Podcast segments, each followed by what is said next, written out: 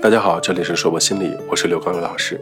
这里是好好说话、有效沟通的第五讲，我们接着来琢磨琢磨什么是好好说话、有效沟通。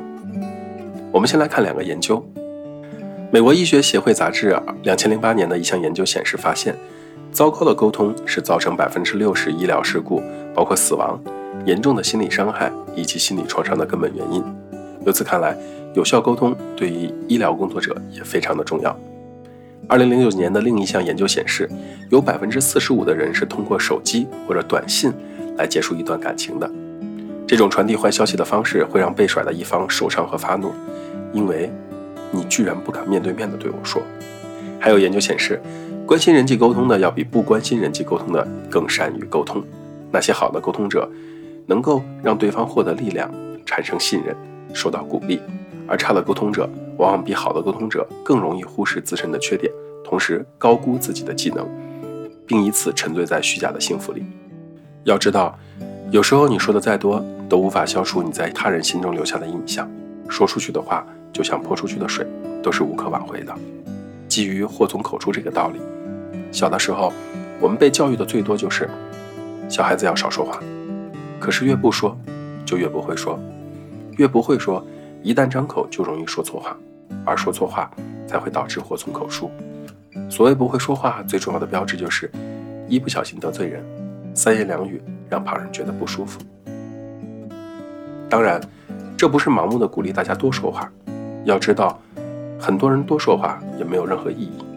可中文形容人会说话表达，会用到这样的几个词语，比如说口若悬河，再比如说滔滔不绝。其实，口若悬河、滔滔不绝，只能说明这个人话很多，不能说明这个人话说得很好。就像一本书好看，不是因为字数多。如果字数多就叫做好看的话，那么这个世界上最好看的书应该是新华字典。同样，一部电影好看，也不是因为时间长，不然这个世界最好看的电影应该全部都是纪录片了。说话也是这个道理，话多话少都可以，重要的是。说的人得体，听的人舒服。怎样说话就能打动人心，成为一个好的表达者呢？除了我们在前面课堂中提到的亲切真诚、抓住人心，还有几点是值得注意的：一、团结合作，多说我们。要知道，那些十句话九句话都以我开头的，大家一般都不喜欢，因为会觉得太自我。我认识一个朋友，去到一个新单位。干了不到三个月就干不下去了，因为每次开会他都会说：“你们市场部怎么样？我们培训部怎么怎么样？”搞得部门负责人总要出来强调：“首先，我们是一个大家庭，是一个整体。”结果呢，这个朋友没有这方面的意识，最后还是被劝退了。在日常生活中，有很多看似微小的冲突，由于沟通不良，在日积月累中都有可能成为人与人之间的不定时炸弹。所以呢，在沟通中，要把那些我变成我们，把那些你变成咱们。二，多给别人说话的机会。我有一个好习惯，每到一个陌生的场合，遇到一些不认识的人在场，我总是会先紧紧地闭住嘴巴，先听朋友和其他人都说些什么，因为担心自己说错话显得失礼，也担心因为自己插入谈话而显得不够礼貌。也正因为有这样的习惯。我在沟通中反而得到了更多有用的线索和信息，来帮助我更好的表达。同时，对方也会觉得你在认真的听对方说话，对你产生好感。第三，善于回应对方的感受。一个好的谈话者，一定是善于给予对方回应的。一个眼神的交汇，一个点头的鼓励，还有那些常用的“嗯，对，没错，我在听，接着说”。